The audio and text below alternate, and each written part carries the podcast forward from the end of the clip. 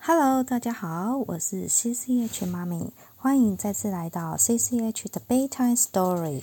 Hi, I'm CCH. Welcome to Bedtime Stories. I'm going to read you Best Friends when KK's work is over and bedtime is far away.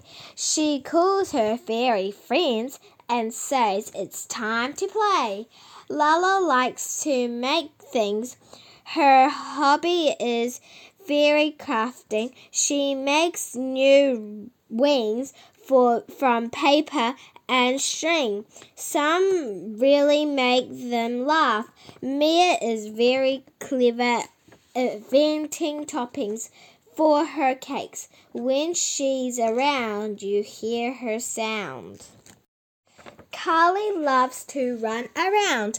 There is never time to stop. Playing sports of every kind is what she loves the best. Lily is thinking of something new, trying like taking kites to the sky and going where the where they fly.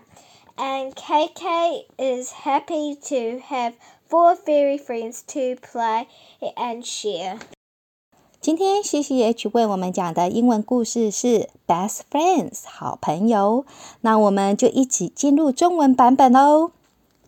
当 KK 的事情做完了，离睡觉的时间还很久，他打电话给他的精灵仙子好朋友们，并且说：“嘿，是玩乐的时间哦！”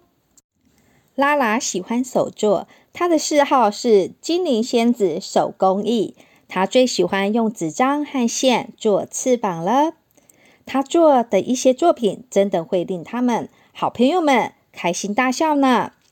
米娅是一个非常聪明的女孩，她发明了她的蛋糕配料。每当有她在的时候，总是可以听到她的声音。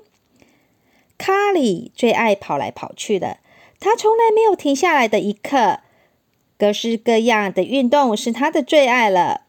莉莉呢，总是想要尝试不同的事物，例如放风筝和随着风筝一起到处飞。KK 很开心能拥有四个精灵仙子的好朋友，一起玩耍和分享。希望你能喜欢今天的故事。I hope you enjoy today's story。我是 CCH 妈咪。